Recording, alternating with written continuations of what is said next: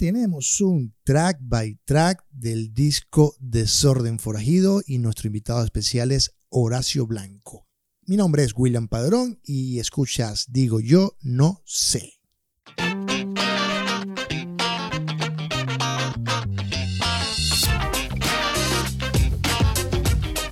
Y estamos entonces en una nueva edición de Digo Yo No Sé. Estamos haciendo esporádicamente estos track by tracks de, de track by tracks de discos eh, que van saliendo.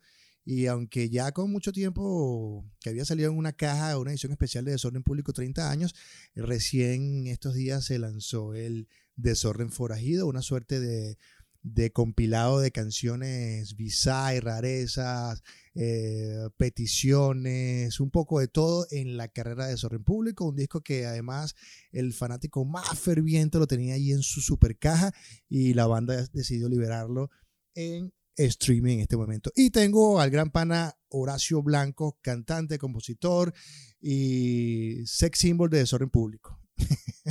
Horacio. ¿Cómo estás? ¿Cómo estás? Me, me, dejaste fuera de base con tu, buen humor, como siempre. Un abrazo. Gusto saludarte. Muy bien. Horacio, antes de entrar en materia de esto, eh, cuéntame cómo lo estás pasando en, en, el, en, esta, en esta temporada de pandemia. ¿Cómo, ¿Cuál ha sido tu aprendizaje en estos días?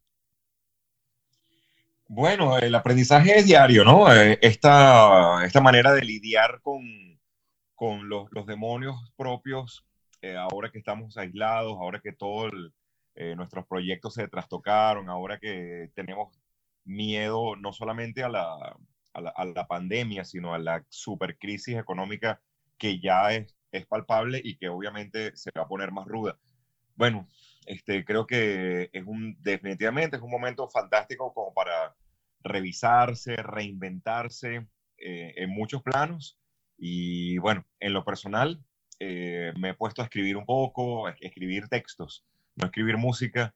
Eh, estoy como uniendo esfuerzos con profesionales de otras disciplinas, como gente que trabaja la, la bibliotecología. O sea, estoy como, como buscando otras cosas, otras opciones. y creo que eso me está ayudando, por supuesto me está ayudando. ¿Y qué, qué, qué tienes pensado así? Un, un, libro quizás de antologías, ensayos de Horacio?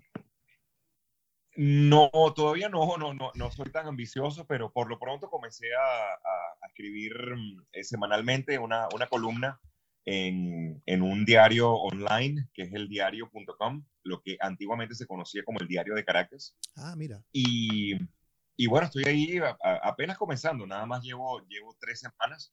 Eh, cada sábado en esa plataforma, bueno, pueden, pueden chequear mis, mis reflexiones, ¿no? Buscando, eh, además, darle como, como variedad. Ya, ya he hecho eh, crónica, una crónica bastante literaria, he hecho como un trabajo más, más de ensayo y reflexión.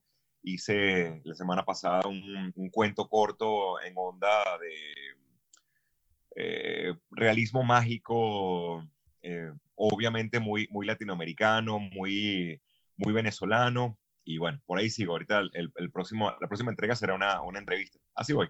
Bueno, los que no sepan, Horacio Blanco es eh, licenciado en comunicación social y aunque la pregunta que le hice es un poco capciosa, él siempre se ha negado a meterse en esta onda literaria, pero tiene en buen sentido de la palabra, la pluma para eso, porque sus canciones de alguna forma siempre han estado influenciadas por la literatura latinoamericana y tiene como esa vena allí que, que nunca sé por qué no, las, no la ha despertado y ahora estás con esta columna muy a la onda de Joselo, no en ese, no en ese tono musical, pero sí viste que Joselo de Café Tacuba tiene su columna en Reforma toda la, todas las semanas y él habla más como de música. ¿Sí la has leído? ¿Perdona? Sí, sí has leído la... Ya, el, mi, mi, señal ahorita se, se, se, debilitó, perdona. Repíteme lo último. William, disculpa. No te preocupes. ¿Sí has leído que la, la columna que tiene Joselo de Café Tacuba en el diario Reforma?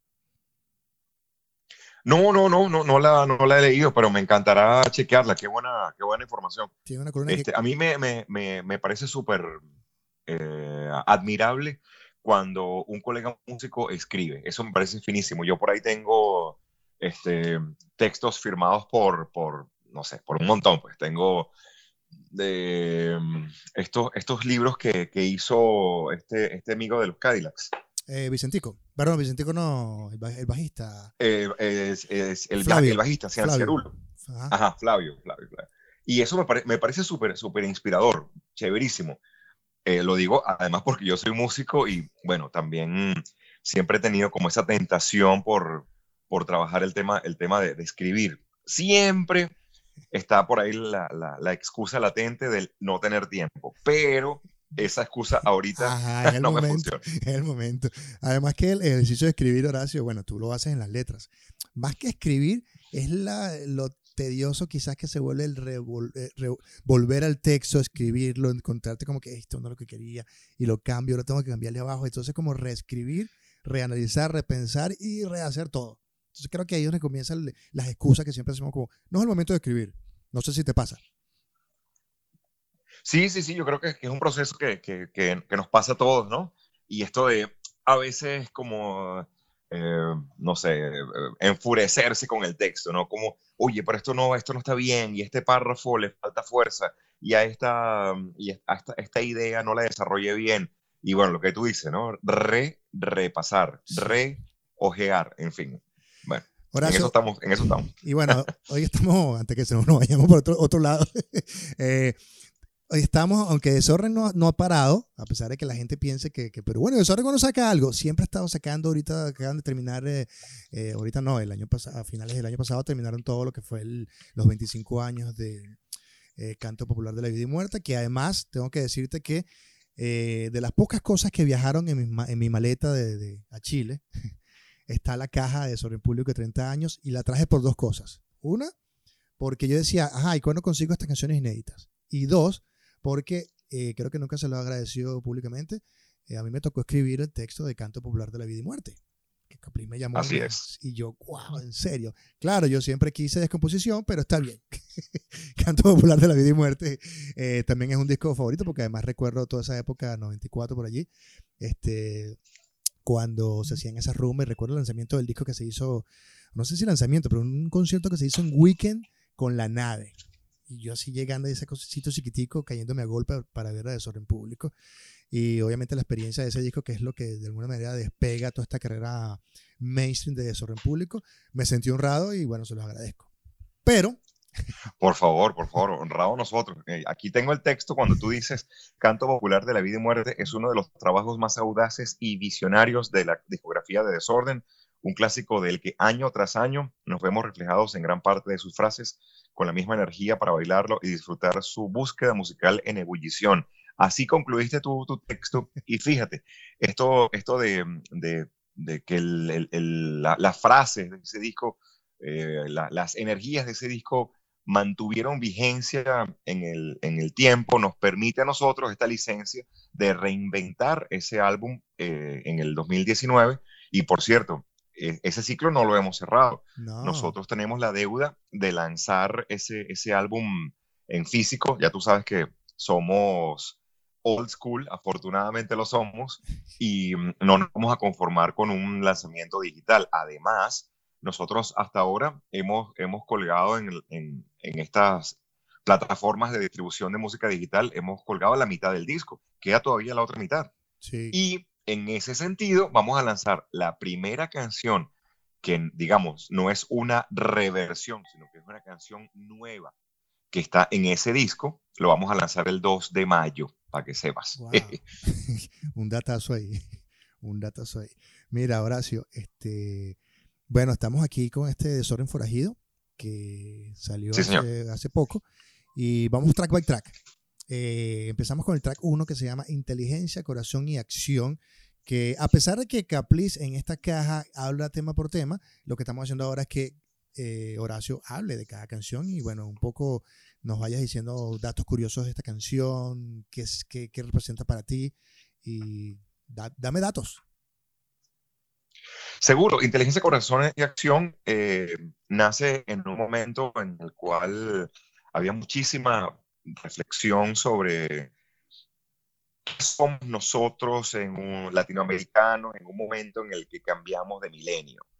Eh, había mucha, por un lado, muchas esperanzas por, por el, el, cambio tan, tan significativo de fecha de los 1900 a los 2000. Era algo que a todos los que estábamos ahí presentes nos llenaba un poco de ilusión ser protagonistas de, de ese momento pero también nosotros que vivimos en estas tierras y nosotros venezolanos, pues, perfecto ejemplo de lo que estoy diciendo, veníamos con muchísimas, eh, muchísima ansiedad, ¿no? Ahora, ¿cuál es, cuál es nuestro, nuestro propósito, nuestra razón de ser? ¿Cuál va a ser nuestra, nuestro aporte al, a, este, a este cambio milenario? Y bueno, en, en, esa onda como muy de reflexión social nace, nace la, la canción Inteligencia, Corazón y Acción, una canción bien bailable, bien divertida, la tocamos muy pocas veces, la tocamos muy poquitas veces y eh, la grabamos como un demo para lo que podría haber sido repertorio del, disco Diablo. Esa canción finalmente no quedó en Diablo, que ahora que lo veo a la distancia, el álbum Diablo es, mucho más, es el disco más bolero de desorden, porque tiene, tiene varios temas que van un poco en esa, en esa energía, al menos así lo, lo, percibo yo. Y, mm, Inteligencia, Corazón y Acción no quedó, no quedó. Además, es bueno decirlo, esa, esa canción, en su estribillo, utiliza la, la palabra revolución. Sí. ¿no? Y poco tiempo, poco, pocos meses más tarde, esa, esa palabra tan, tan utilizada por, por, la, por, por, las artes, ¿no? Por, por no sé, este, cuántas canciones de Bob Marley no, no, no dicen la palabra revolution, eh, cuántas, eh, los Clash con su Revolution Rock y así. Este, pero esa canción fue apropiada por, por un, se, eh, fue, sí, fue, fue secuestrada por, por un partido político en Venezuela, ¿no? Y entonces creo que eso también dejó como una huella ahí de, para evitar confusiones, preferimos como ya no, no grabar ese tema y dejarlo ahí. Sin embargo, el, el, el demo quedó, quedó en, una, en, una nevera hasta que, bueno, eh, Capliz, haciendo la curaduría de, este disco forajido, pues la, la, rescató y ahora sí, sí existe por ahí. Eso es inteligencia corazón acción. Tú sabes que yo recuerdo una vez que los vi tocar en el 23 de enero por los alrededores de Agua Salud, eh, previo al chavismo, sí, claro. evidentemente. Y hoy estaba la figura de, de, de Chávez por ahí alrededor. Y recuerdo que tú te montaste y lo primero que dijiste fue, por favor no este, como, como meternos en el saco de esta gente. Nosotros vinimos a dar un show y estamos aquí para que ustedes se diviertan. Y recuerdo cuando tocabas, eh, estábamos hablando de Plomo Revienta, de... Ah, se me fue la... la esta edad se me van las cosas. Cuando eh, sacas la pistola en la canción de Valle de Balas. Valle de Balas. Y casi que yo siempre me, me voy a acordar que tu cara así como que, hey, hey, esto es de mentira, mosca y saca la pistola en pleno 20 de enero. Sí, sí, sí, sí. Es, esa anécdota es, increíble. Nosotros somos una banda muy, muy longeva y muchas cosas nos ha tocado vivir. Como dicen, más, más sabemos los, los, los, diablos por viejos. Y mm, en, dentro de las anécdotas más chifladas, porque de verdad es una cosa casi surrealista, nosotros somos invitados a, a tocar el día 23 de enero del año 98 en el, en el sector de Caracas que se llama 23 de enero. Y además es, esa, ese sector se llama 23 de enero porque mm, conmemora eh, la caída de la dictadura de Pérez Jiménez, que fue en el año 58. Eh, o sea que en el 98 se cumplía bueno, una, una fecha importante. Eran 40 eh, años ¿no? de, la, de la caída de, de, de Pérez Jiménez. Entonces, ¿sabes? Era, era, era un momento importante y nos invitan, me acuerdo que eso fue una invitación que, que llegó, me llegó a mí y que yo le hice extensiva a los desordenados por, por gente de la Universidad Central de Venezuela. Entonces, bueno, nosotros vamos allá a, tocar y cuál es nuestra sorpresa, esto te, lo, juro y lo juraré por siempre, que un, uno, la, quien se monta en ese escenario antes de nosotros, eh, media hora, una hora antes de nosotros, era el precandidato presidencial Hugo Chávez. Sí, recuerdo. Eh, y bueno, era realmente en ese momento era un don nadie. Era una, una, persona no solamente muy, muy poco apreciada por la mayoría de, de, los venezolanos, su, su, pasado militarista y de, y de, golpista. y de golpista no lo, no, lo, no lo favorecía en ese momento. Y mm, además, ¿sabes? Escucharle era ¿sabes? Como una redundancia de lugares comunes tan poco atractivos, o sea, mm, como yo lo veía en ese momento, 0-1. Y bueno, sin embargo, ahí él se paró, de, habrá dicho tres o cuatro cantinfladas y después vino desorden. Con respeto a Cantinflas. como con todo respeto a Cantinflas. Claro, perdón por Cantinflas. Y, y, bueno, como tú lo acabas de, de, decir perfectamente, nosotros dejamos muy en claro que nosotros estábamos atendiendo una invitación a una actividad cultural de, de la parroquia, ¿no? Del, de quienes organizaban ahí eso. Nosotros no estábamos en una, en una actividad proselitista por nadie, por nadie, incluido este, este señor, que bueno, luego sorprendería con, bueno, con la cantidad de, votos y de popularidad que en pocos meses alcanzaría. Este, bueno, así, así fue eso. Y era, esa era más o menos la época en la que nosotros grabamos la canción Inteligencia, Corazón y Acción. Qué bueno. Eh, luego viene el segundo track del disco que es What is the Future? ¿Y ¿Dónde está el futuro? en inglés, que es como la pregunta que nos hacemos constantemente el ser humano. Esta versión en inglés, eh, ¿cómo Sí, sí, sí. a mí me parece que ¿Dónde está el futuro? es una canción tan importante en la, en la historia de, de, Desorden. Eh, porque de algún modo en esos primeros repertorios nosotros sentamos de los, las bases de lo que sería nuestra, nuestra, nuestra visión del mundo, que tiene mucho de humor negro, muchísimo de humor negro, cosa que eh, creo que es un poco, eh, no sé, esencial en la idiosincrasia latinoamericana.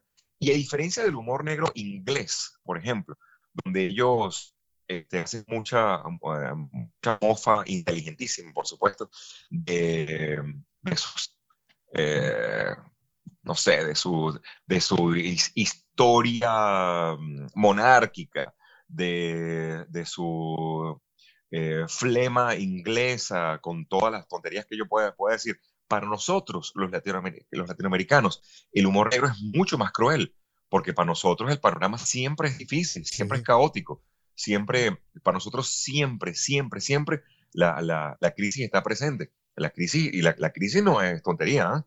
es pobreza, es hambre, es delincuencia, es violencia seria. Entonces, para nosotros el, el, sarcasmo siempre es doblemente ácido y nosotros en ¿Dónde está el futuro? Pues de un modo muy naif ya levantábamos un poco esa bandera. Nosotros somos también sarcásticos, bueno, como, como tantas, tantas cosas culturales en nuestra, en nuestra tierra. Y ¿Dónde está el futuro?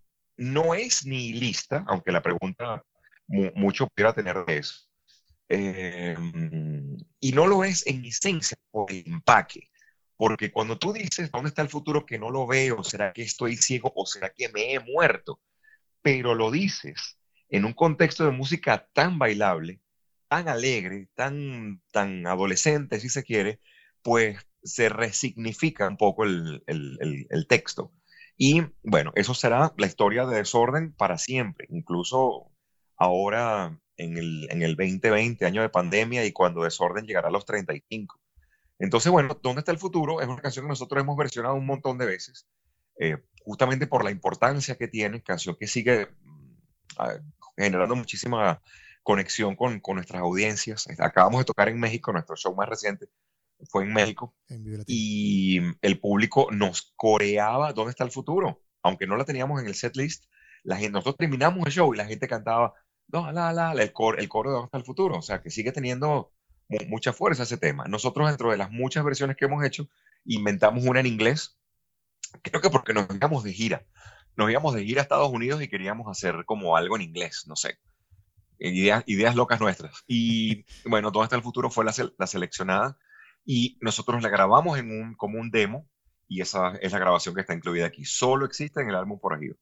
Tú sabes que dijiste lo del baile, Latinoamérica, y yo siempre tenía en mente esta, este libro que algún día haré desorden, que tenía que ver con esta frase de, este, nunca voy a, esperar morirme de hambre para cantar lo que me, me, Entonces, de alguna forma, el, tema, el, el, el, título del libro tiene que ver con que Desorden Público siempre nos dijo la realidad bailando. nos contaba todo, pero bailando. Bueno, es un, es un poco así. Gracias por, la, por, por, esa, esa, referencia. Ese libro va. Fíjate, la, canción, todos los, la canción Bailando sobre las ruinas. Ajá. ¿Perdón? Que todos los años lo doy vuelta hasta ah, que los convenza y ese libro tiene que ir algún día. Bueno, bienvenido cuando quieras echarle pierna. Estamos aquí, somos, somos el equipo. Y eh, concluyo tu, tu, tu reflexión eh, acotando que la canción y el disco, Bailando sobre las ruinas, pues es también justamente eso, ¿no? Es, es, lo que dice, me verás bailando sobre las ruinas. Esa es nuestra, nuestro, nuestro aporte al, desde la poesía y desde, desde la, las artes musicales al tiempo que nos toca vivir.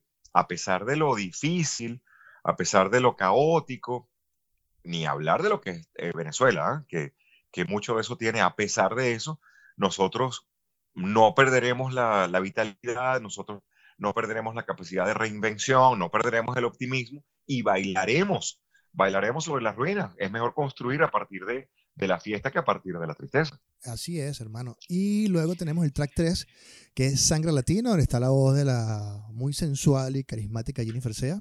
Este, entiendo que este tema sí, fue sí, sí, fue. Plomo Revienta, ¿no? Así es, estábamos en, en Los Ángeles, ella eh, era parte, se había convertido en una, en una parte a, a, a la banda, de la banda. Sí. Era, ella compartía el rol vocal conmigo, pero eh, su participación era principalmente como corista y luego ella, mm, creativa, una artista integral, poeta, poetisa, ella comenzó a proponer cosas, proponernos letras para canciones y un día llegó con una, una, una, una, una letra y nos pidió, muchachos, ayúdenme a hacer la música esto. Y nosotros encantados, porque te repito, vivíamos un momento como una, como una luna de miel eh, artística con ella fantástica. Nosotros nos fuimos a Los Ángeles a grabar el disco Plomo Revienta y la llevamos, eh, no para todo el, todo el tiempo que estuvimos allá, sino para, no sé, algo así como un par de semanas, quizá un poco menos. Y este, la, la, convivencia allá no fue tan fácil con él. Sí. Este, eh, hubo algo de, de, de, tensiones, nada grave, pero bueno, la, la supo. Y eh, cuando nosotros regresamos a Venezuela, eh, luego de, de, que, bueno, grabáramos la canción que ella, que ella había, para la cual ella había hecho letra y, y también parte de la música, cuando regresamos a Venezuela, eh, hubo una, como una confusión, diría yo, porque ella nos dice, muchachos, si usted quiere que la canción que yo, que yo puse ¿no? con, con, ustedes eh, esta um, sangre latino, ustedes quieren que esa canción esté, yo, pues yo considero que debo cobrar por eso. Mm. Y eso es algo que no, no estaba en, en, nuestro presupuesto, ni en nuestro radar, ni en nuestra manera de, de trabajar, no lo estaba. Y eh, nosotros le dijimos, conchale Jennifer, lamentablemente nosotros no vamos a, a, a, llegar a ese acuerdo. No, no, no, es lo que nosotros creíamos que iba a ser, ¿no? Además que que también no, no, estuvo bien de su parte que nos dijera después, ¿no? Teníamos claro. que haber negociado al principio. Y bueno, la, el resultado fue que la canción salió, la canción no entró en, en las grabaciones del disco justo para, para evitar esta, este escenario que había sido sin duda como. Esto que estoy contando yo no está reseñado en, el, en, no. en la, en el texto del, del libro que acompaña los, el, el, box de, de, los 30 años de desorden. Y bueno, esa canción, así como se grabó, así se quedó en una gaveta. En gaveta. Entonces, ¿cuántos años más tarde? Pues Aplis la rescata y bueno, aquí está. Ver, ya, obviamente hemos superado cualquier diferencia. Esta chica Jennifer, aunque no tenemos mucho contacto con ella, entre otras cosas, porque se fue a vivir hasta donde yo sé, a, a Wellington, en Nueva Zelanda. Okay. Este, estoy seguro que no hay ningún, ningún reconcome, pues no hay ningún, ningún problema ahí. Ya el tiempo se encargó de sanar. Exacto, el tiempo cura, cura las heridas. Luego viene una versión de Gorilón en Cha-Cha-Cha, de un tema que, que se hizo, que yo, yo mira, yo, la, gente, la, gente siempre dirá, William siempre le paga la prote a desorden público. Recuerdo, y lo conversé contigo, a mí nunca me gustó Gorilón me parecía que por fin de Sobre Público tuvo un gran video, pero con una canción que no me gustaba. Y esta versión, además, bueno, mira que no, no siempre tenemos la razón por más que querramos y, y, nuestro ego nos lleve. Yo nunca he tenido ese ego, pero fíjate que Gorilón es el tema más importante de, en, en, ¿cómo se llama? En, en carteleras de, música en Venezuela que ha tenido Desorden en su historia. Sí, así es. Esa canción, increíblemente, a mí, a mí me, me han sorprendido varias canciones de desorden que yo no, no me imaginé que podían tener éxito. Y una de ellas de verdad, fue, fue Gorilón. Epa, la canción gustaba, la canción sonaba, sonaba chévere en vivo, la gente la bailaba, está bien, pero de ahí a que se convirtiera en, el, en, un número uno de la radio en un país donde la reina es la, la salsa y el merengue y los géneros, los géneros más tropicales, tropi, tropipop, como lo quieran llamar, fue un súper eh, descubrimiento para, para mí. Decir, wow, mira hasta dónde puede llegar esto. Sin embargo, y eso también es muy cierto, eh, hay emisoras en, eh, de radio en nuestro país que no, no, no, ponen el género ska, no lo ponen. Sí, lo ven, lo ven, como juvenil. Esté buena y guste, no lo ponen. ¿Perdón? Lo ven como juvenil, underground, no, no, no, no, es, no es popular. No, no, no entra dentro de esos criterios, discutibles siempre, pero dentro de esos criterios no, no, entra, no, entraba eh, Gorilón, que ya iba escalando fantásticamente bien en las carteleras. Entonces el promotor, el promotor de, de, ese momento, el promotor que estaba trabajando con nosotros en, ¿sabes?, llevar la canción a las radios y eh, eh, pedirle a, la gente de radio que, que, escucharan la canción para ver si la ponían. Pues él nos dijo, muchachos, si ustedes quieren realmente ah, partirla, como decimos acá, em, hagan un, cover de ese tema en un sonido más latino. Atrévanse, atrévanse a hacerlo y van a ver lo que va a pasar. Nosotros, que somos una banda, pues, como súper eh, antipurista, decidimos eh, tomar la, la, recomendación y, e intentarlo. Entonces, bueno, grabamos esta, esta versión mucho más salsosa. Eh, es como, no sé si tú recuerdas esta, esta canción que hizo, que hicieron estos ingleses. Pero se me, se me fue el nombre. Clocks. Ah, de Coldplay. De, ajá. Que ellos hicieron, o, les hicieron luego un remix como. Sí. Como, como, como cha cha cha. Si, sí. Lo, lo sí, sí, que es un disco que se llama como. Bueno, era un poco esa misma, un poco esa misma estrategia, solo que años antes de, de, de, lo de Coldplay, ¿no? Y este, la, el resultado fue ese que quedó, y luego, cuando la canción, que ya iba escalando súper bien en, la, en, las radios no estrictamente populares, llega en esta, en, con esta sonoridad, pues es aceptada y ¡boom! Explotó la canción. Llegó al número uno de la radio en Venezuela. Entonces, bueno, maravilloso. Tengo, tengo, esta, eh, tengo esta curiosidad, Horacio. Cuando tienes la versión original y luego la versión cha-cha-cha y, y se vuelve el número uno con la cha-cha-cha y tal, como compositor, ¿con cuál te quedas? O sea, ¿ves las dos como un solo, una sola canción o te, te, te, te, concentras en la letra de lo, que, de lo que es la idea? ¿Cómo lo ves tú con, con dos o tres versiones más? Curiosidad personal. Bueno, a ver, como, como, como compositor, este, uno siempre agradece que una, que una canción tenga la suficiente flexibilidad para, para que se pueda moldar a, a distintos formatos. De hecho, una de las cosas que más puede gratificar a un compositor es que las canciones sean versionadas por otras bandas. Eso es algo increíble, un súper eh, regalo que eso, pueda, que eso pueda ser así. Y de algún modo esta reinvención de, de, de la canción Gorilón, pues habla muy bien de la, de la composición. La, composición aguanta, lo permite que haya reinvenciones sobre ella. Sin embargo, yo no solamente soy compositor de, de la banda, yo también trabajo como músico activo en ella. Y entonces ahí mi visión es distinta. Ahí yo digo que eh, la, la, versión que sobrevive es la que finalmente fue más, más, más, más la, la, la, más adecuada, la que sobrevive en el tiempo. Y la que sobrevivió en el tiempo fue, sin lugar a dudas, la versión original. Claro. Nosotros esta canción también la, también la versionamos con, con, los, con los amigos de C4 Trío, en un, como en una búsqueda un poco más afro-venezolana que también es una versión que pues, está súper chévere, además que la hizo fantásticamente eh, Gustavito, Gustavo Márquez, súper bajista, súper músico venezolano que falleció hace ya unos pocos años. Esa, esa versión está increíble, pero tampoco fue la que sobrevivió. Entonces, bueno, ahí está. La, la, el, el, arte el arte es inteligente, más, más inteligente que nosotros. Sí, no, y el público también es inteligente, al de cuentas. O sea, el público, aunque no sabe de escalas musicales, eh, sabe de emociones y, y, entiende lo que, con lo que se conecta. Y eso es muy poderoso, es lo que yo siempre rescato.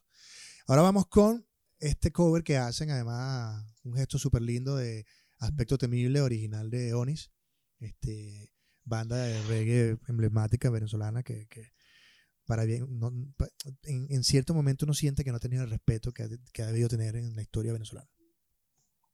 Totalmente, ahí, ahí coincidimos y esa es la principal razón por la cual Desorden graba la canción Aspecto, Aspecto Temible. Yo creo que si, comparamos las escenas reggae de, Latinoamérica, em, la venezolana ha sido una de las menos destacadas. Eh, y me parece que en gran medida es, injusto.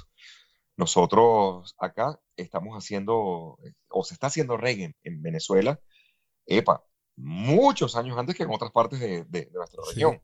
Desde los 60. Y bueno, ya, ya, yo creo, yo creo que ya la longevidad merece cierto respeto, pero también en cuanto a, calidad, en cuanto a contenido, en cuanto a, eh, no sé, capacidades de, abstraer a través de la poesía realidades muy, muy propias de, nuestra región en el vocabulario reggae. En, en, fin, yo soy como muy, muy pro, pro reggae venezolano, creo que lo estoy diciendo ya, y la, la banda más importante del, de, del reggae venezolano durante mucho tiempo fue, fue Onis. Entonces, em, el hecho que ellos no hayan, hayan gozado de, de, mucha difusión no, no es excusa para quienes, le, quienes les conocemos, no le, no le demos pues su sitio honor. Y Desorden lo hizo eh, grabando esta, esta versión de Aspecto Temible. Creo que es además mi canción favorita de ellos. Entonces, bueno, eh, por, esa es la principal razón por la cual eh, hicimos este cover. Mucho respeto, mucha, mucho cariño, además personal, porque somos muy, muy panas de Genis Miranda, de sus hermanos, de, de, además muy, muy conectados con la movida reggae del oeste de la ciudad de Caracas, de, de, de Caricuao, zona reggae y ska por excelencia de, nuestra, de nuestra capital. Entonces, bueno, de ahí viene nuestra, nuestra versión. De hecho, hay una, se me fue el nombre, Horacio, una, ajá, las cuatro monedas en Venezuela que hacía, tenía estos, estos guiños reggae. Y esa banda, estando acá en Chile, me di cuenta que fue una de las inspiraciones para el tema Latinoamérica, es un pueblo del sur de Estados Unidos de los prisioneros. Imagínate, no, lo sabía. Me enteré estando por acá y, ojo, también que nunca había estado consciente de, la cantidad de, carga de reggae que tenía esta banda de los 60, mm, 70 en Venezuela. No sé si alguna vez la llegaste a escuchar así como bien, bien. ¿A quién, perdón? A las cuatro monedas. Sí, sí, claro, claro, claro. Yo, además, por, por ser un investigador del, del reggae y del ska, eh, por supuesto que les, conozco parte de su, de su, historia. Lástima que no, no, no tuvimos el chance de, de, entrevistar en su oportunidad al maestro Hugo Blanco, quien era productor musical de Las Cuatro Monedas y en gran medida responsable de que Las Cuatro Monedas grabaran, grabaran ska y, reggae en sus primeros, en sus primeros años. Estamos hablando de finales de la década de los 60. Exacto. Es decir, mucho antes de de que el, de que el ska o, el reggae se convirtieran en géneros de, escala de, popularidad planetaria o, incluso inglesa. Y aquí en Venezuela se estaba, se estaba tocando y grabando temas en, eso, en esos ritmos. Entonces, bueno, sí, fíjate, las cuatro monedas, eh, aunque no fueron una banda exclusivamente ska o reggae, dentro del repertorio de música, entre comillas, moderna, que es lo que eh, trataba de hacer Hugo Blanco con, con, este, con este grupo vocal, eh, ellos pues incluían esto en su repertorio. Y bueno, mm, mucha gente, por lo menos en España, nos, nos, pasó encontrar que mucha gente decía, ah, pero las cuatro monedas son de Venezuela. Mira tú. A ese nivel, ¿no? A ese nivel de, de, popularidad llegaron ellos, a convertirse como en una banda global a los ojos de, de mucha gente o confundirlos con, con, una banda española. Y eh, bueno, un, poco, un poco de eso. Eh, es un chiste, es un chiste chileno, un chiste chileno. Ok, ellos son hijos de, de, un, de un importante músico pianista eh, de origen trinitario. Ah, mira. Pat O'Brien era su nombre, nombre obviamente como, como inglés por, porque era un señor que venía de, de, la Antilla aquí eh, más cercana a nuestro país. Y eh, Pat O'Brien era pianista y llegó a ser hasta pianista de Lavillos Caracas Boys. ¿Qué tal? Claro, porque todos los miembros son de que son como hermanos de la familia O'Brien. Todos son hermanos. Todos son hermanos, sí. Las cuatro monedas todos son hermanos. Ah, mira, sí, sí, ya estoy chequeando acá. Bueno, mira. Y, la. ah, bueno, no, iba a decir que, que para cerrar lo de, lo, de aspecto temible, en Onis hay por lo menos tres hermanos activos. Ah, mira. no solo son los hermanos seguros ni los hermanos primera, también están. mira, Horacio, este tema XXY, XXXY, que según Caplis inicialmente se iba a llamar Corre, ve y dile que va haciendo ahora. Eh, no, sí, así se iba a llamar según aquí la declaración de, de Caprice. Eh, este tema sigue siendo como una crítica al abuso de poder, ¿no? Eh, sí, sí, sí, fíjate, esta, esta canción mm, para nosotros mm, fue como la respuesta creativa a una invitación de formar parte de un disco que hablaba por los derechos de los niños y en los derechos de la infancia, para ponerlo en, el contexto, y además tenía como una, era patrocinado por la, por la UNICEF. Nosotros nos invitan a participar en esto y nos dicen, bueno, nosotros tenemos como un catálogo de canciones para que ustedes elijan cuál, cuál les gustaría. Ahí estaba, si mal, no, si mal no recuerdo, como un compositor involucrado y eh, también teníamos como la, la, licencia de utilizar algún tema como tradicional eh, de infantil tradicional venezolano. Nosotros dijimos, bueno, vale, ok, vamos a echarle pichón, pero eh, con una condición, nosotros queremos componer una canción. Si nos das ese chance, nosotros eh, con, con mucho gusto participamos. Eso como que no cayó muy bien porque mm, estábamos como violentando un poco la, la, la, la, norma ¿no? con la cual se había concebido este, este proyecto. Y bueno, un poco regañadientes nos dijeron, bueno, está bien, propónganos algo, pero por favor, nosotros necesitamos escuchar eso primero, porque ustedes saben que esto es una cosa que obedece, una campaña que paga, paga. Nosotros, por supuesto, este, le, le mostramos la, la, canción, yo me metí a componer y a mí me, me llamaba la atención que muchas veces este, los, los derechos de los, de los, de los niños eh, como que no hablan mucho del derecho de las niñas, ¿no? Eh, eh, una cuestión de géneros, sino que siempre es como, como genérico y entendemos que no siempre las necesidades, visiones de, de, las, de las niñas son iguales a, las de los niños, varones y hembras.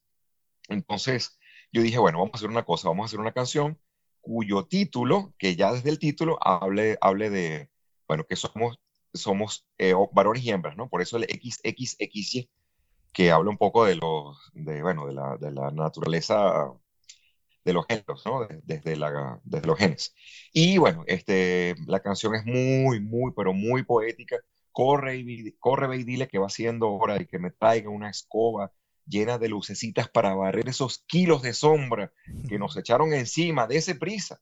Bueno, eh, era como una reivindicación por el derecho a soñar de los chamos. Que, que, tiene que seguir y, bueno, la, la canción Sí, yo, bueno, yo creo que, que sí, que sí, que, que, sí, que la canción tiene mucha vigencia. Este, mm, una canción que creo, creo que nunca en la vida llegamos a tocar, aunque sí que la enseñamos bastante. Eh, y bueno, formó parte de ese, de ese álbum al que hago, al que hago referencia. Eh, una, un esfuerzo de la UNICEF, el capítulo Venezuela, por eh, traer a, al tapete la temática de los derechos de los niños. Y ahora vamos con un tema que se llama Mirándonos, que aquí probablemente te, te meta en problemas, ¿no? Porque esta canción se hace en pleno paro petrolero, donde la inactividad estaba allí y Desorden aparece con un tema que, que no va ni por un lado ni para otro, sino como que, señores, sigamos en lo que estamos, como somos país, y ahora estamos en un confinamiento. Y has dicho que no estás haciendo canciones nuevas, pero, pero está bien, no te voy a meter en problemas, háblame mirándonos.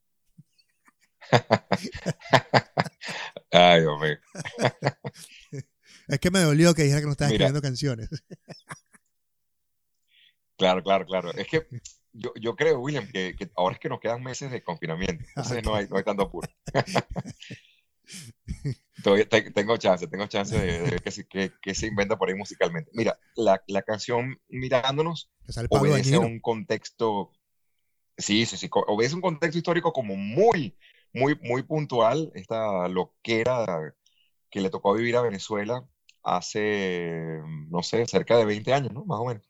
Un poquito menos. Un poquito menos. Esta, esta canción fue creada durante el paro eh, petrolero, eh, un momento en el cual eh, la oposición venezolana, la oposición a, a, Chávez y al chavismo, decide que, bueno, que hay que aumentar los niveles de, presión para sacar a, a este señor de, de, de, la silla de Miraflores y, bueno, lanza esta, esta propuesta que es bien acogida por muchos sectores, pero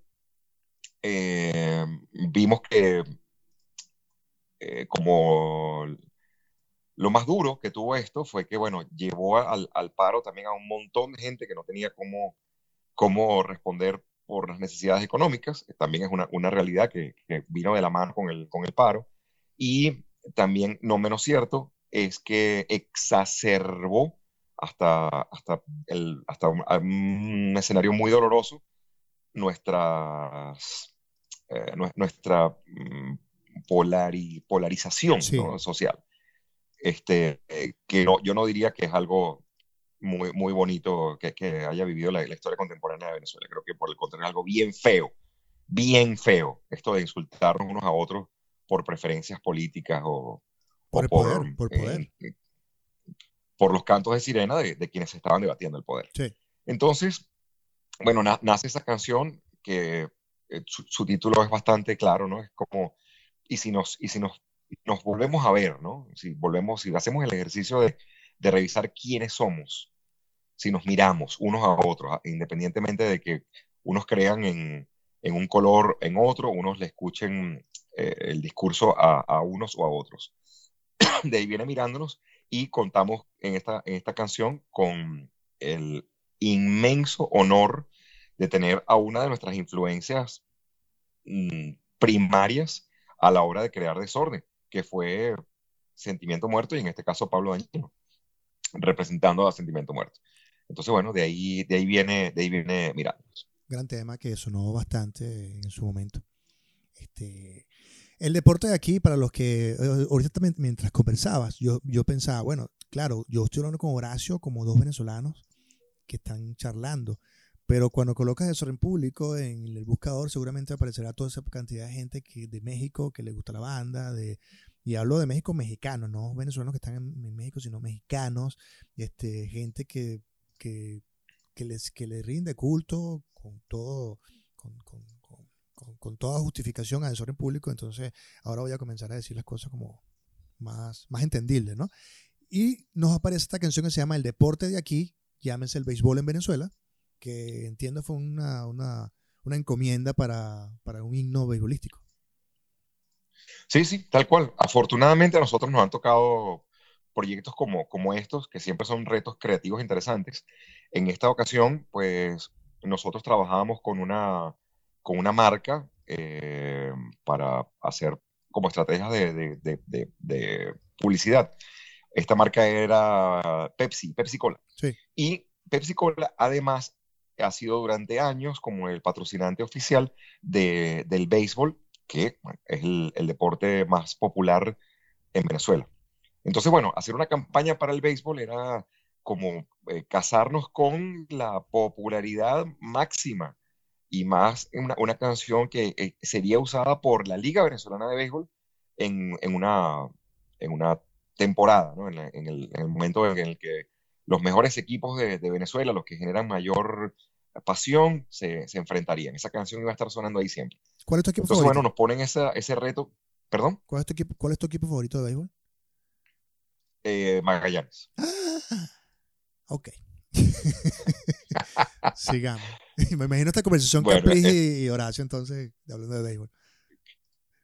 Este, bueno, sí, sí. Yo, yo, debo confesar que no soy, no soy tan claro, fanático. No, y, yo tampoco, pero.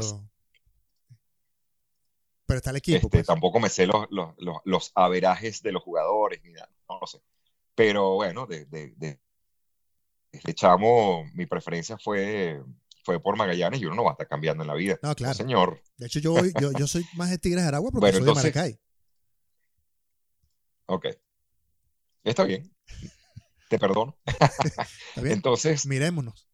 este, esta, esta, esta canción pues fue, se grabó, eh, gustó mucho, en su momento eh, nos generó como muy, muy, muy buen feedback.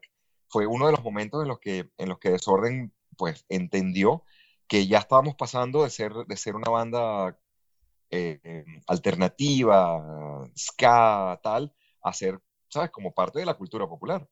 Eso, eso puede ser un poco traumático si no lo sabes manejar, ¿eh? Claro. Luego nos entramos con, obviamente, todo fanático de reggae.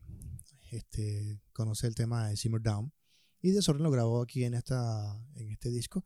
Que bueno, yo he visto algunas, algunas bastantes veces que ustedes han versionado este tema en vivo. ¿Y cómo fue grabarla para acá? Nosotros, bueno, a medida que la banda iba, iba creciendo en popularidad y las giras eh, se hacían más, más, más extensas y teníamos que ir fuera de Venezuela, donde muchas veces el público no hablaba nuestro idioma, pues decidimos empezar a incluir covers en, nuestro, en nuestros repertorios, como para hacerles un guiño a la gente, a las audiencias. Y este, hacer un tema de Marley, nunca, nunca te deja mal. Entonces, eh, nos, nos, montamos en esta de hacer un cover de su etapa como artista ska. Muchos sabrán, y los que no, pues entérense que es algo muy bonito. Eh, Marley mucho antes de tocar reggae, que obviamente todos le conocemos como el rey del reggae, era un artista ska. Y este, esta canción es como su primer gran éxito, Simmer Down. Eh, entonces, bueno, para nosotros era pues súper justificado además hacer una canción que siempre nos, nos ha encantado. Hicimos entonces esta, esta, esta versión y la grabamos. La grabamos como un, como un demo en esta ocasión grabamos con, con, Jennifer, ya, ya conté un poco de, de su participación en, en, la banda. Claro, que esta canción se, grabó antes, se, se, grabó antes de ese, e, ese momento, ese, esa, esa sí, sí, sí, sí, sí, sí. 96, Esta canción es previa a eso, sí, sí. Luego, así es, así es. Luego, luego, tenemos Las Chicas Modernas, que, que es como una continuación al mensaje de, del condón, del látex. Y me gusta mucho porque tiene ese aire como jazzístico cabaret, con ese piano ahí, ¿sabes? y ese corito ahí de, de las chicas llevan condones en el bolsillo y en la cartera. Esa canción muy pocas veces la había escuchado. Cuéntame tú. Bueno, sí, sí, nosotros eh, hubo, una época de, la banda en la cual nosotros como le, coqueteamos un poco al, sonido funky. Creo que muchas bandas latinoamericanas lo hicimos, ¿no? Ahora, ahora, que lo, pienso. y, y, bueno, esta canción iba un poco eh, eh, musicalmente por esa onda. Y claro, nosotros a ver, somos una banda que eh, tomó mm, primero de, una manera un poco naif y luego un poco más a, propósito esto de, utilizar la temática de, la profilaxia sexual como, como parte de, nuestro contenido, ¿no? de lo que nosotros cantamos. Y ya lo habíamos hecho con Escápate conmigo, luego con, con Látex, y bueno, yo decidí proponerle a los muchachos una, como un, tercer intento, ¿no? A ver, a ver qué tal funcionaba.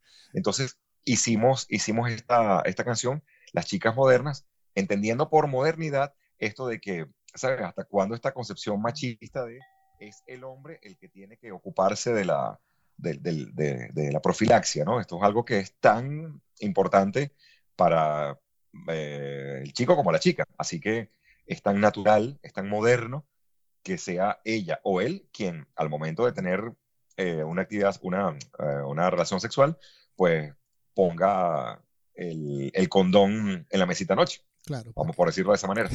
Entonces, bueno, de, ahí viene eh, la, la, historia de la canción. Luego nos pasó que esta canción, en el momento en que muchas, muchas marcas em, de aquí de Venezuela se nos acercaban para hacer como convenios de, de, promoción y publicidad, se nos acercó una, una, una, una marca de, de preservativos que se llamaba eh, salva, lifesavers, como salvavidas. De, hecho, de hecho, el empaque era como los caramelitos, así multicolor. Entonces, el, esta canción nosotros la, utilizamos como, ¿sabes? Esta, esta canción es perfecta para lo que ustedes quieren promocionar el uso del condón.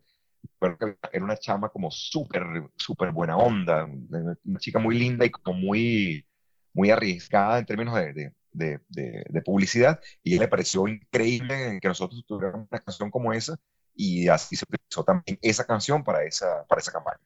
Genial. Y nos, hablando de en esa misma onda de condones y tal, Sex, que es un tema del 2005, este, como una crítica de reggaetón. Este, sí, yo no, no, no lo circunscribo como algo exclusivo de criticar el reggaetón. Creo que aquí eh, el reggaetón es solo una expresión de las muchas que tiene el tema de la exacerbación sexista en el uso de la, de la, de la publicidad, ¿no? Y, de, y, y bueno, entendiendo que, que mucho de, del reggaetón se hace bajo conceptos mercadotécnicos, pues no está exento. Aquí eh, nosotros hacemos una, una, una saga súper aguda a, ¿sabes? Eh, todo lo que, lo que no tenga, eh, todo lo que tenga sexo va a vender, ¿no? Es como criticar eso.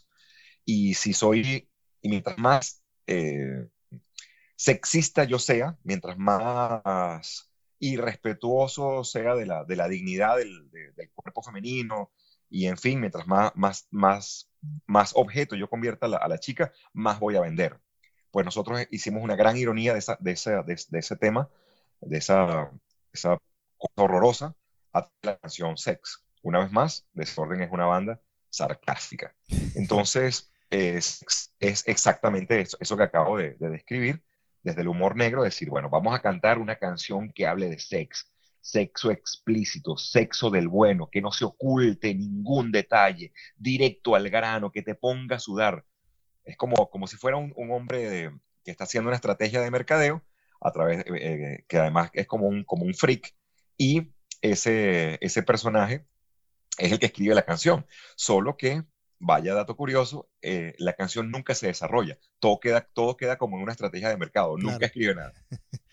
no sé si me explico, pero sí. Sí, sí, De hecho, tú, de Horacio, eres de estos artistas que yo siempre pongo de ejemplo en el sentido de, del histrionismo que debería tener un cantante, que no solo es colocar la letra y decir, ya, la canto. Es también darle como ese histrionismo, darle ese drama, darle esa sensación al público de que esta persona que está cantando allí no soy yo ni lo puede decir por decirlo. Y a través de los años tú has tenido esa, esa capacidad de, de doblegarte como, como, personalidad y cantar de la manera que el tema te lo pida. Y eso creo que es gran parte también de lo que, de, de, de, todo el circo, en el buen sentido de la palabra, que tiene desorden a la hora de, hacer una canción incluso en vivo. Y eso, en estos tiempos que la gente se me pregunta, pero ¿cómo hago para cantar de tal forma? No es que no es, tiene que ver con el histronismo, hermano, no lo estamos haciendo. No sé digo yo. Bueno, muy bien. Yo, te agradezco ese comentario. De hecho, me, sorprende mucho y, reflexiono. Creo que parte de ese histrionismo es porque yo soy muy mal cantante. Entonces, es como un, recurso. No, no, no lo digo, no lo digo eh, por, por tontería, lo digo en serio. Y eso, eh, ¿sabes? Eh, ¿De qué me valgo cuando no soy bueno en determinada disciplina? Pues me valgo de, cualquier cosa que, que, yo pueda convertir en fortaleza.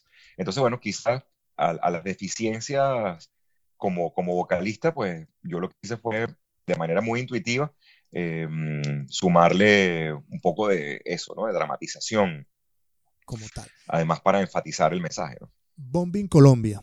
Este, decía Caplis que es como una crítica a la hipocresía del gobierno de Bush. ¿Para ti qué representa? Yo recuerdo haber leído un artículo súper agudo de, firmado por Ibsen Martínez, em, donde él hablaba sobre la militarización de, eh, Colombia en, un momento súper complejo que vivía nuestra hermana república, este, em, donde, ¿sabes? todas las facciones estaban enfrentadas y además todo tenía eh, todo está cortado transversalmente por, el narcotráfico. O sea, un momento súper difícil. Eh, paramilitares, guerrilla, eh, ejército regular. Y además, toda la política colombiana mm, en un hervidero complejísimo. Entonces, este artículo de Ibsen Martínez decía, mira, ¿cómo es posible que mientras todo esto esté ya tan difícil en Colombia, además hay una gente haciendo, los mejores negocios de la vida con, eh, con el tema armamentístico, ¿no? Una reflexión muy ética de, este, este intelectual. A mí me, puso a pensar muchísimo, ¿no? Esto de, yo soy una persona por naturaleza antimilitarista y anti, anti-armamentista. Y esta, reflexión es fantástica, esto que puso Ibsen Martínez en la mesa. Entonces a mí, me pareció, oye, ¿por qué no hacer una canción sobre esto? ¿no? Porque al final del día es una, una realidad que nos, nos, eh, nos, nos atañe a todos. Todo, todo el planeta Tierra termina estando en una carrera armamentista. Dígame nosotros en Venezuela, con estos tipos, ¿sabes? Que, que además ellos, ellos son militares, entonces, bueno, tienen la excusa perfecta. Me imagino que es una mezcla entre, mm, entre sadismo eh, y, y, corrupción, ¿no? Lo, lo, que pasa por la mente de estos tipos. O sea, voy a comprar más armas, voy a, mandar a hacer una, una fábrica de Kalashnikov en Venezuela, me acuerdo esa demencia. este, ¿sabes? Esa carrera armamentista eh, puede ser un, buen tema para, para, para, tocar siempre, porque el planeta entero siempre está metido en ese asco de la carrera armamentista. Y bueno, de ahí, de ahí nace Bomb en Colombia. Mm, además, bueno, que más es el negocio. Y luego aparece otro cover, este, que si bien es cierto que lo hizo famoso Aretha Franklin, este, su creador original es Otis Reading. Este tema además que aparece en cualquier cantidad de películas que nos pase por la cabeza. Pero eso no es el tema. El tema es que Respect se graba aproximadamente hace 10 años atrás.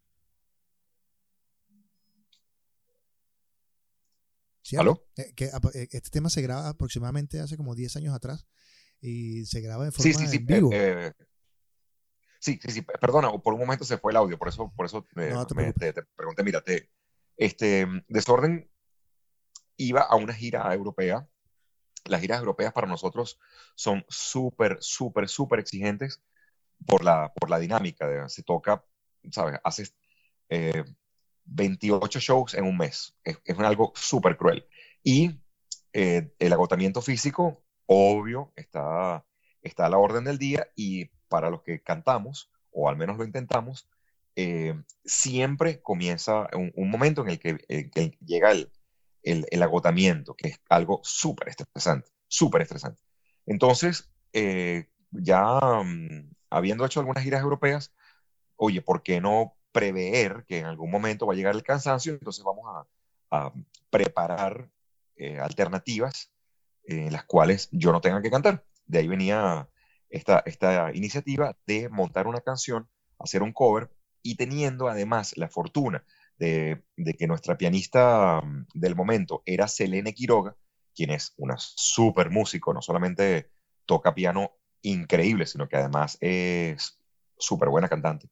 Entonces eh, decidimos hacer un cover para ella y ella dijo, oye, si van a hacer un cover para mí, para mí, Arita Franklin, y el tema Respect sería así como lo máximo, eso me lo, me lo tripearía, ¿no? Entonces, bueno, perfecto, vamos a hacer algo que, a ti te, que a ti te guste. De ahí viene a haber hecho ese tema y fue grabado, si no me equivoco, como tú lo acabas de apuntar, en, en la gira, en esa gira europea a la que ya hago mención, y esto se grabó en Alemania. En Alemania, sí.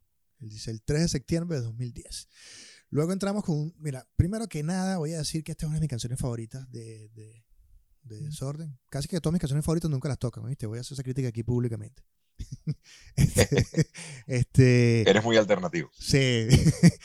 Lo que me llama la atención es, uno, bueno, uno, me entristece que esta sesión nunca se haya recuperado, que fue con la Sinfónica, ¿verdad? Con la Sinfónica de Estado Miranda de, aquel show que dieron en el Teatro Nacional de los miércoles insólitos. Pero que se haya recuperado esta versión de Samuro, que es un tema además que tiene ese hardcore con ese theremin de ahí metido y que luego entre una, una, sinfónica, es alucinante. Lástima que la grabación se haya perdido. ¿Tú recuerdas sí, ese sí, momento? Sí, qué, lástima. Yo recuerdo perfectamente ese momento. Nosotros trabajábamos em, con Cheo Romero, nuestro trombonista durante una década entera, un súper músico. Yo, yo de verdad que me siento tan agradecido de haber tocado con, con gente tan, tan valiosa y tan, tan creativa. Cheo es un genio, lo sigue siendo sin, sin, sin, lugar a dudas. Y claro, como todo genio, puede tener su, su carácter complicadísimo y sus momentos de literal locura, que claro, cuando uno ve la locura de un genio desde afuera puede ser muy romántica, pero vivirla eh, como compañero de trabajo puede ser puede, puede ser bien heavy. Y bueno, con Cheo a nosotros nos pasó exactamente eso. En un momento no, no congeniábamos en, en, muchas cosas, ¿no? Y bueno, parte de eso, la, la, la, locura, parte de su genialidad. Por favor, que no se malinterprete lo que estoy diciendo, porque es un halago. Entonces, eh, el, el, el, buen Cheo eh, trabajaba como músico activo de la Orquesta Sinfónica Juvenil del Estado Miranda, acá en, acá en, las cercanías de Caracas. Y em, él tenía esta idea de hacer una conjunción de la música de desorden con, el, con la sonoridad sinfónica. Entonces, eh, cuando nosotros se nos presenta la, la, invitación para los miércoles insólitos, esta, este festival alternativo que era manejado, gerenciado por el súper músico y mejor amigo, que en paz descanse, eh, Callayo Troconis, esta, esta invitación fue como perfecta para llevar adelante la, la, idea de Cheo, ya que querían algo que fuera distinto, que fuera creativo, que fuera que rompiera el molde, pues listo, vamos a hacer entonces el, trabajo con la, con la sinfónica. Cheo se propone entonces un trabajo monumental, digo por la cantidad de trabajo que implicaba, para una sola persona, que era hacer una suite, es decir, como una especie de, mm, eh, una sola pieza musical.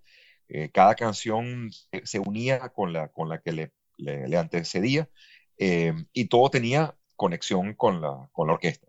Entonces, bueno, Desorden se monta en ese proyecto que implicaba mucho ensayo. Bueno decir que no era para nada común en, eso, en ese año, en esos años, no. el trabajo de, de, de el sonido rock o pop, como lo quieras llamar, con orquesta sinfónica, no era algo común. No, de hecho, esto fue previo a lo que después grabó Los Amigos y Caramelos. Esto fue, mucho antes incluso de esto. Sí, sí, sí, muchísimo antes, muchísimo antes. Eh, entonces, ¿sabes? Era, era como muy, era, era una, una, estética muy innovadora para los sinfónicos, para nosotros y para el público, para todo era como muy innovador. Entonces, bueno, se lleva, se lleva a cabo los arreglos, se ensayan, y bueno, se monta en la tarima. Eso fue increíble. Eso fue, la reacción del público era muy increíble. Y recuerdo a la gente así como eh, durante el show sinfónico, la gente como, ¿sabes? Con los ojos así eh, súper abiertos, ¿no? Así como, wow, ¿qué, ¿qué es esto? ¿no? Desorden a, con, junto a 40 músicos eh, con violines, violas, chelos, etc. Y quedó muy bien. Esto es lo único que se salvó de esa experiencia, esta grabación que está acá no, no estaría de más como eh, para explicar un poco por qué se perdió eso. Eh, Callayo Troconis, este, este miércoles insólito en el cual Desorden hace su, su primera experiencia sinfónica, este, este concierto fue creo que el penúltimo de los miércoles insólitos. Y fue el penúltimo porque Callayo fallece. Cuando Callayo fallece, muchos de los proyectos que él tenía en las manos, bueno, como, como creo que es comprensible, este, desaparecen, ¿no? No, no, no, hay, no había nadie que pudiera como encargarse de eso, además que la, la, la, situación en la cual fallece Callayo fue también como, como muy, muy, muy, muy, dolorosa, ¿no? Muy, muy mm, a destiempo. Y bueno, eh, todo ese material se pierde luego del, del fallecimiento de, de Callayo y lo que quedó por ahí que ni siquiera son era una mezcla por pistas, sino que ya esto estaba como premezclado, es esta versión de, de, de. Incluso, eh, pero nada más esa canción o está toda la, la sesión premezclada? Solamente está esa canción. Ah, Solamente está esa canción. Claro, porque intuyo que era lo que iban a usar para el disco que se tenía que haber sacado de Miércoles Insólito, ¿verdad? Exactamente, por eso es que este, este concierto se graba porque ellos iban a hacer un, un, disco, ¿no? O una, o una serie de discos. sí. Y, Ojo, que el disco existe, pero está, regado en la red, pues. Bueno, entonces, esta, este, de, repito, luego de la, de la, muerte de Callayo, todo se, se caotiza, ¿no? ¿no? ¿Quién le ponía la cascabel al gato claro. después de, de, bueno, del fallecimiento de Callayo en las condiciones en, que, en las que él fallece? Sí. Luego tenemos que además esa noche, Horacio, casi que se revienta el teatro y no cabía nadie y la gente afuera, fue todo, fue todo, en el buen sentido de la palabra, todo un caos, pero un caos hermoso. Claro, porque además se hacía en un, teatro, se, hizo, se hizo en un teatro que tampoco era un lugar eh, eh, tradicional para, para, para, estos géneros musicales, eh, fue en el Teatro Municipal, si mal no recuerdo. No, el Teatro Nacional. Nacional, nacional, nacional, nacional en el Teatro Nacional de, de la ciudad de Caracas, una, una, una, edificación así, además como muy, muy histórica, ¿no? Muy, muy afrancesada, eh, que estaba, había estado como un poco abandonada por, por los, no sé, los entes encargados de, de mantener el patrimonio mm, eh, arquitectónico de la ciudad. Y entonces, bueno, los miércoles insólitos vienen y por alguna flecha, quién sabe cuál sería, de, de, de Callayo y de este otro pana, Gustavo Corma. Eh, ¿cómo que se llama? Gustavo Corma. Gustavo Corma. Eh, ellos consiguen un permiso para hacer conciertos ahí. Entonces también era alucinante para el público ir a un, a un teatro que estaba siendo rescatado y que casi nadie conocía, casi nadie había visitado. Sí, fue, bueno, en fue fin, hermoso. finísimo. Luego tenemos el track 15, ya estamos llegando al final. Y ya tenemos un ratico aquí, ¿no? Mini Uzi, que, mira, antes que me digas, a mí esta canción me recuerda como esa crónica de Lampa de Barrio, así a los Pedro Navaja, Juanito Limaña. Y la sesión de viento tiene como esa cosa Willy Colón ahí, como vente para acá que te voy a quitar un pedazo. No sé tú. Totalmente, totalmente. Es, es, una, es totalmente una, una, una, una historia de estas de, de la, la, juventud, las juventudes perdidas de Latinoamérica, ¿no? Digo Sí. perdidas porque eh, fueron secuestradas por, por la cultura de la violencia. Y mm, eh, acá la historia tiene la particularidad que está, está cantada en primera persona, que, que ya es muy duro, ¿no? Imagínate, para mí, no solamente como, como el escritor de la letra, sino quien tuvo que cantar en primera persona, este, yo soy un adolescente que no conocía a mi padre, ¿no? Fuerte. Este, es, es muy fuerte, es muy fuerte. Es muy fuerte cuando te das cuenta que esto está inspirado en, en, en millones de historias reales, no solamente, no exclusivamente de la ciudad de Caracas. Pues esto, esto puede ser una historia de muchas ciudades de Venezuela, de muchas ciudades de Latinoamérica, no sé. eh, um, puede ser una historia de, de Medellín, puede ser una historia de la Ciudad de México, puede ser una historia de, de Guayaquil, puede ser una historia de, de alguna villa bonaerense, en fin. Quiero, quiero que sepa Entonces- que sonaste a César Miguel Rondón en Maestra Vida. Eh, bueno, entonces, esta, esta, esta canción es eso, ¿no? Es una, es una, una historia donde un, un, un chico, eh, seguramente un, todavía un adolescente, entre sus 17, 19 años, 20, 21, más- no más de eso, entiende que él creció en un ambiente donde o tomaba un arma o, o las armas lo tomaban a él. Así. Y bueno, de- desde, esa, desde esa dolorosísima realidad, pues él, él narra su, su historia. Y la, la historia además termina tan, tan dura, tan dura, tan dura, diciendo que mm, él sabe que eh, su noviecita de 15 años está embarazada, ¿no? Es como la, la, continuación ad, it- ad it infinitum de este, de este ciclo de, dolor. Y aparece otro, otro cover, eh, quizá más cumbiero, del tema se llama Ciudad Fantasma, que es esta como cumbia ska y tiene como ese aire terrorífico que me, me recuerda a canciones de los Squirrel Knock Zipper. Este, este tema, ¿cómo nace? Eh, Bueno, bueno, ¿cómo, llega la idea de, grabarlo? pues? somos fans de, de Specials, empecemos por ahí, ¿no? Eh, y qué bueno poder refrescar lo- los votos de, de fans con ese super disco que lanzaron hace poco más de un año los, los Specials. Ujú. Ese encore es una joya. Entonces, bueno, eh, parte de, de- de- nuestro fanatismo, Sí, claro, pues buen por ¿no? Buen esta- discazo. ahora ya me estoy acordando, bu- Lo escuché en su momento, qué discazo. súper, es un, Sí, qué disco tan bueno. Los Specials, eh, su, última, su último gran éxito antes de su primera separación fue justamente la canción mm, Pueblo, Pueblo Fantasma, en, inglés Ghost Town. Y eh, nosotros fuimos invitados a grabar, eh, con mucha libertad creativa, por cierto, en un disco homenaje a los Specials, hecho por, por bandas eh, ska de- del mundo entero. Nosotros entonces dijimos, bueno, ¿cuál, cuál versión hacemos? ¿Cuál- Bueno, vamos a hacer eh, Ghost Town, entre otras cosas porque era una canción que todavía no la había agarrado nadie, ¿sabes? Cuando hacen una, un disco tributo, las bandas como que van agarrando las canciones y cuando te llaman a ti te dicen, mira, te invitamos a formar parte de este repertorio, pero no puedes agarrar ni esta, ni aquella, ni la otra, porque ya las agarraron. no sé si me explico, ¿sí? Sí. Entonces, este, perfecto para nosotros que no habían, no, no habían agarrado Ghost Town, canción favorita de nosotros y además como súper importante, como ya lo comenté, en la historia de los specials. Entonces, bueno, ¿qué, versión le hacemos? Ya creo que he dicho muchas veces eh, con, con, las palabras y los hechos que Desorden es una banda muy, muy inconforme en términos de, creatividad. Y hacerle un twist eh, rítmico a, Ciudad Fantasma era, perfecto. Entonces, bueno, en primer lugar me toca la responsabilidad de hacer la, la traducción. Sabes que, que, traducir poesía, y si es poesía cantada además, no es juego de carritos. Eso es algo que, que, exige, ¿no? Exige que tú, tú debes respetar Em, por un lado, el tema de la rítmica con la que cantas, no, no, puedes meter muchas más sílabas porque perdería musicalidad. Y por otra parte, este, tienes que respetar el, fondo de lo que dice la, letra, ¿no?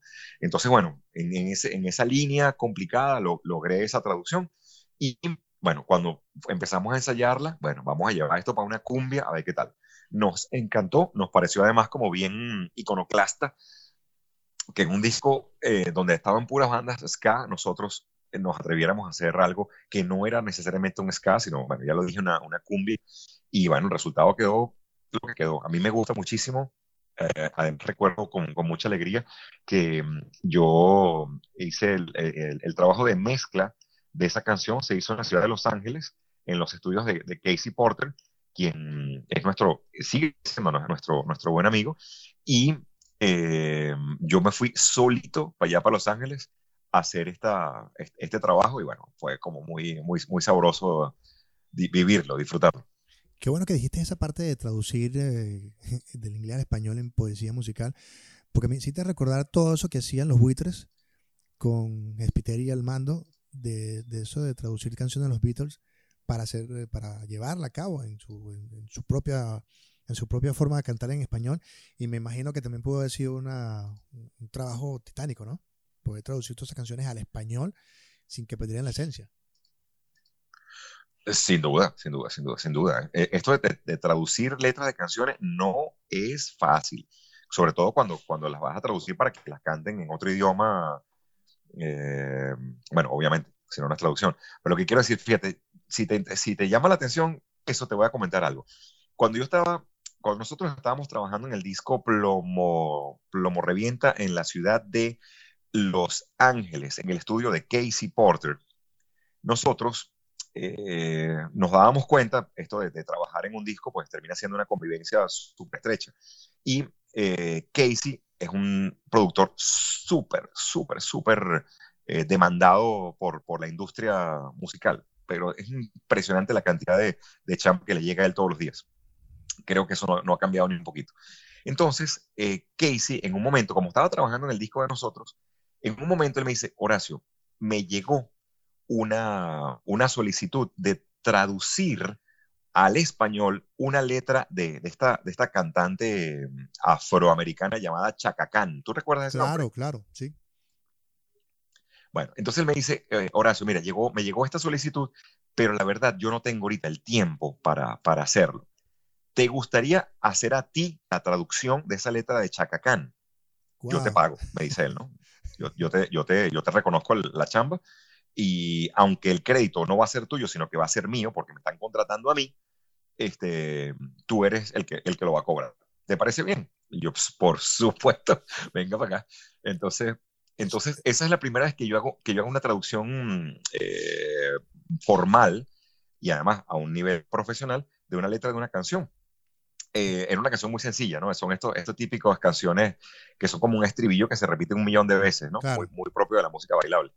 Este, entonces era sencillo, pero eh, Casey me dijo, por favor, esto solo puede funcionar si tú respetas cada sílaba cantada en inglés va a ser la misma sílaba cantada en español. No puedes meter más sílabas ni menos sílabas. Ese es el reto. Entonces, bueno, fue, un reto creativo interesante y luego es una experiencia que yo jamás olvidaré. Tanto así que cuando a mí me toca la, la, hacer la traducción de, de, Ciudad Fantasma, Ya venías con el chiste. Este, ya yo tenía pues ese, ese, esa, esa experticia. Tú sabes que al principio tú mencionabas de, de dónde está el futuro, que, bueno, obviamente es un disco naif de desorden, en el sentido de que, aunque son letras fuertes, están inspiradas entre de, lo más inocente del, momento que vivían, como ¿Dónde está el de Políticos Paralíticos? Es una canción que tú dices, yo quisiera que los políticos fueran paralíticos y es mucho más poderosa que de repente política terrorista, ¿no? Pero es por esa fuerza que tiene de adolescente. Y te cuento esto porque mi hijo está pasando por acá, ve la caja, entonces claro, yo, nosotros nos mudamos a Chile y no es que tengo mi colección de discos como tenía en Venezuela y él se ha acostumbrado a una escena streaming, ¿no? Ve los discos. Ajá si se queda como viendo un disco, un, CD. Y de repente ve la, la, foto y dice, danzan los esqueletos, papá. Asoció la foto de ustedes con la danza de los esqueletos, que es una canción que le gusta a él, y con zapatos rebalosos. Y me llamó la atención cómo, cómo, la imagen le llegó así, los vio, dijo, mira, la danza de los esqueletos. Pero que él no está muy consciente de lo qué que fino, Qué fino, mira, vamos con el tema de, lo bueno, que fue de esa época, de esa época en que Gorilón se hizo famosa, ¿no? Porque fue como un. Estaban en esta gira de Haynes. Sí, sí, sí. Bueno, una vez más, en esto de, hacer eh, eh, alianzas con, marcas, eh, nosotros llegamos a un, acuerdo con una, una, una compañía que fue patrocinante, copatrocinante de nuestra, nuestro concierto en el Teatro Teresa Carreño, uno de los teatros más importantes de, Venezuela, y una, una ocasión además en la que Desorden conmemoraba su mayoría de edad, 18 años de trabajo, y además con un concierto que sería, grabado en, eh, en audio y en, y en, imagen. De hecho, de ahí, de, de ese concierto se, se, se extrajo un CD doble y un DVD.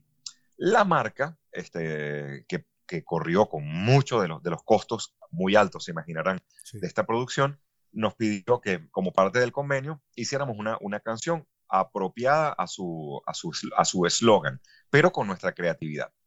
Entonces, bueno, el eslogan de esta, de, esta, de, esta, de esta marca era lo bueno se hace esperar.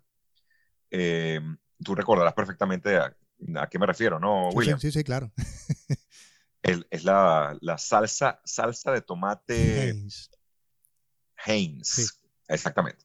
Bueno, entonces, em, tal cual, pues, cumpliendo nuestra parte del compromiso, eh, se hizo esta, esta, esta canción, solo que eh, se le dio como un, twist muy, muy optimista, eh, que puede ser aplicado, podía ser aplicado no solo a, un eslogan de, de, una marca, sino también a un, concepto de, vida, ¿no? Esto de, ¿sabes? Creer que, creer que siempre, creer que siempre algo bueno puede pasar, ¿por qué no? ¿No? ¿Por, qué, por, qué, ¿Por qué negarse a ello? Entonces, bueno, de ahí viene esa, esa, eh, la justificación de, de dónde nació esa canción y el porqué de la letra.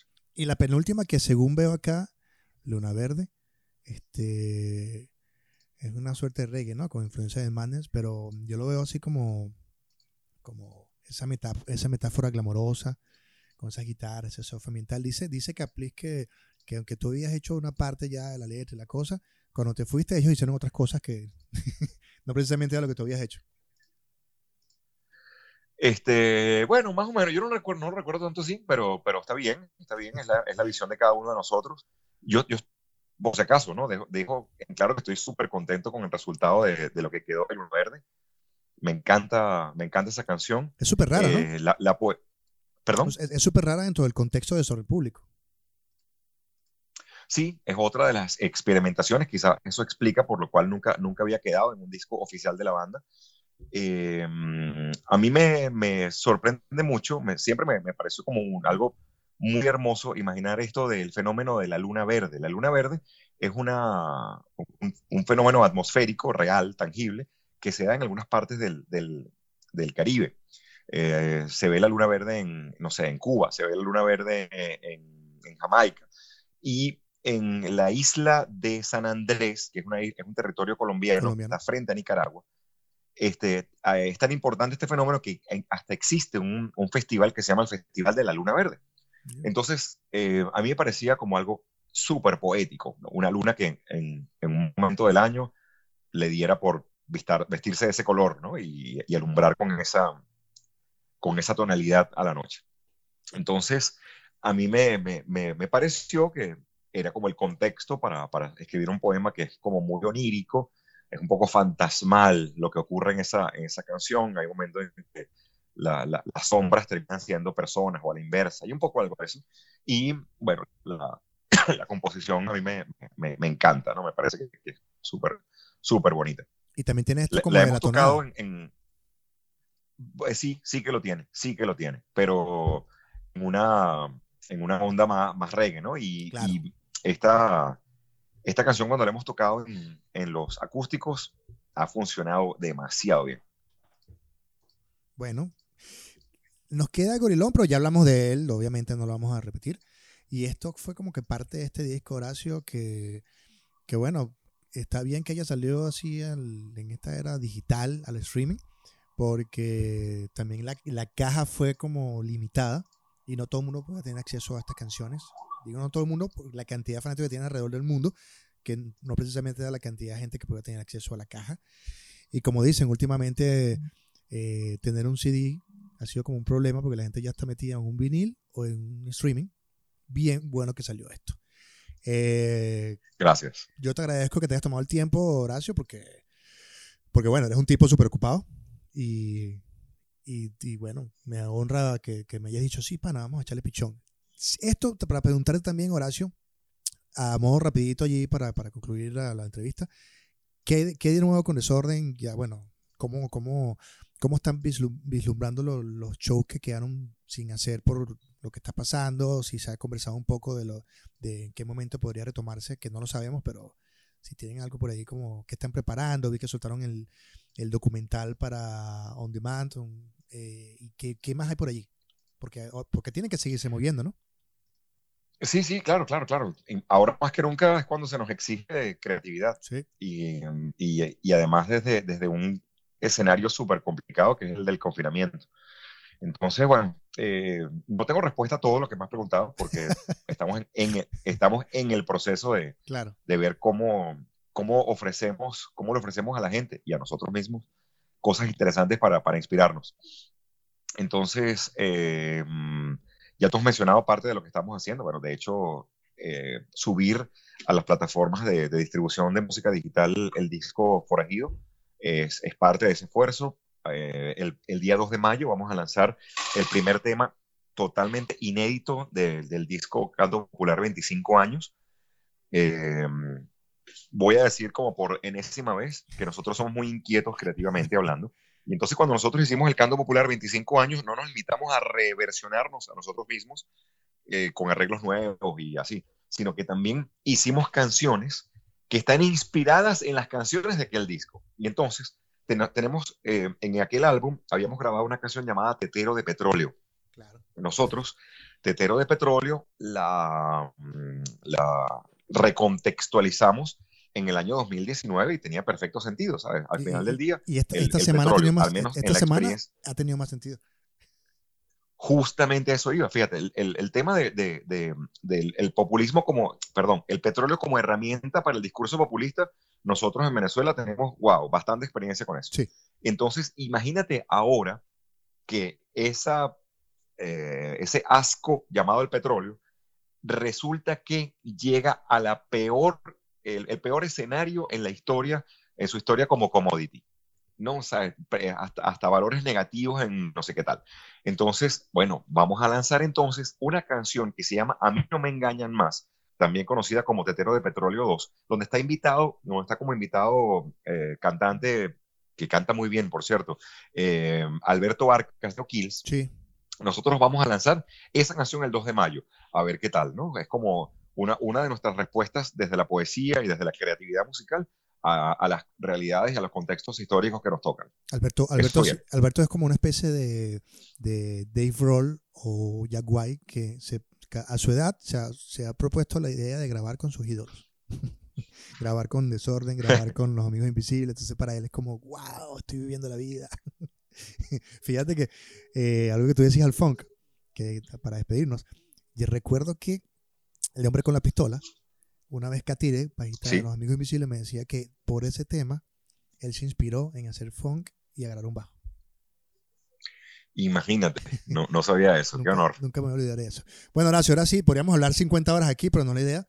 Este, obviamente tengo cualquier cantidad de preguntas más, pero ya te, voy a comprometer a que en algún par de meses podamos hablar de nuevo o que nos veamos en Chile, como ese concierto que nos debes en Chile, que sé que no es tu culpa, evidentemente, ni es tu responsabilidad, pero se te pegan dos cosas, se te pegan los 35 años de Desorden Público y la gira de 25 años de, de Canto Popular de la Vida y Muerte. Además, este año se cumplen 30 años de descomposición y ahora es que hay para celebrar y para decir más de desorden. Despídense ustedes con lo que pueda decir. Así es, mi pana. Un abrazo. Muchas gracias. Bueno, esto fue Digo Yo No Sé. Mi nombre es William Padrón y atentos en las redes sociales. Gracias.